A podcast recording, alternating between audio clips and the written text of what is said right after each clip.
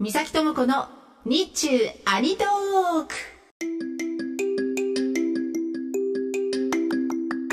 ハロー大家好我是三崎智子。この番組はラジオパーソナリティイベント MC ナレーションなど声の仕事をしている私三崎智子が日本と中国日中のアニメ漫画ゲームについて語るポッドキャスト番組です。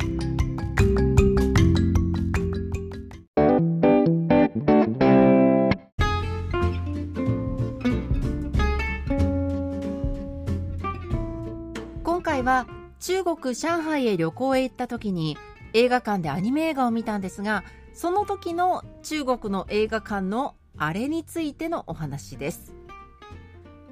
2023年8月上海に旅行した時にアニメ映画「チャンジャン三万里」日本語で言うなら「長江三万里」というタイトルのアニメ映画を映画館で見ました。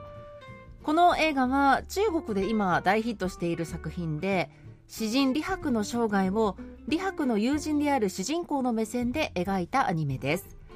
長さが3時間ありましてなかなかの長尺アニメでありながらも中国では大ヒット中。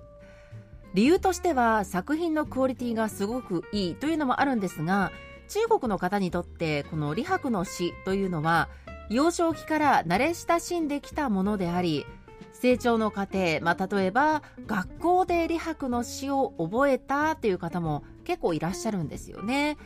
なので、えー、自分の青春とリンクするような詩が多く登場する映画それだけでこう中国人であれば見ていて楽しいだろうなというのは容易に想像できますよね。ただ3時間という長い時間映画館の椅子に座りっぱなしになることからいい映画なんだけれども牢獄にいるようだみたいな評価をする方もいらっしゃるようです。さてその映画「チャンジャン三万里」を映画館で見た時に私が一番驚いたのは映画館の椅子でした。日本の映画館だと、まあ、ソファーみたいなちょっと座り心地のいい可動式の椅子がほとんどだと思うんですが中国も基本的にはあの椅子なんですけど私の友人が予約してくれた座席というのはその椅子ではなくマッサージチェアだったんですよ。でこのマッサージチェアなんですが映画が始まる前上映開始までの時間であれば5分間は無料でマッサージ機能を使うことができます。でもしそれからやっぱりもうちょっと使いたいなとか映画見てる最中に使いたいなっていう場合はえシートの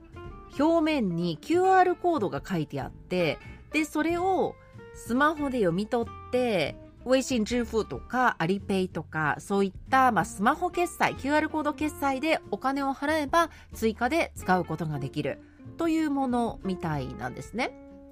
で私は映画見てる最中にマッサージ機能を使うとおそらく集中できないだろうなと思って、えー、追加で支払いはしなかったんですよ。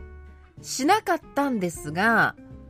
なのに、映画本編の上映中に勝手にたまにマッサージチェアが動き出すんですよ。まあ、単なる偶然というか不具合だと思うんですけど。で、しかも正直に言うと、この映画を見た日私朝起きたのがすごく早くって、しかも前日は観光でたくさん歩いて疲れていたっていうのもあって、映画見ながら結構うとうとする瞬間が何度もありまして、で、そうやってうとうとしだすとマッサージチェアが動き出すっていうね。いや、偶然だと思いますけど。だから、寝るに寝れないいや、いいのか悪いのか分かりませんけど、そうやって何度も起こされて映画を見るという経験をしました。あの、映画館にある椅子がマッサージチェアだったっていうのもすごく個人的に面白かったんですが、あ寝るのを察知してじゃないですけど、勝手に動き出すっていうのも、なんとなく中国らしくて面白いなと思って、えー、体験しました。ちなみにこの椅子以外に中国の映画館と日本の映画館での違いを挙げるならば、中国は映画上映前の CM が流れている時間、基本的に館内の電気がついているんですね。で、上映が始まると同時に場が暗転します。で本編の上映が終わるとエンドロールを待たずに帰っていく人がもうほとんど。なのでエンドロールの前にはもう映画館の中の電気がつきます。で着いた瞬間からもうさーっとみんな出ていく。なので私の体感としては映画が急に始まって急に終わる余韻はみんなも味わわない。そんな、えー、雰囲気を感じました。実は私ロシア語平戦記の劇場版続編を中国の映画館で見るというのが一つの夢なんですね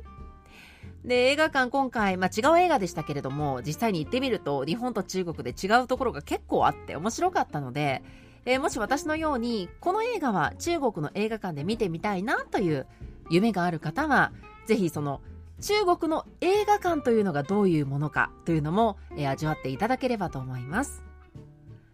ということで今回は中国の映画館のあれ、まあ、座席についてお話ししました。私とはまた次回お耳にかかります。再见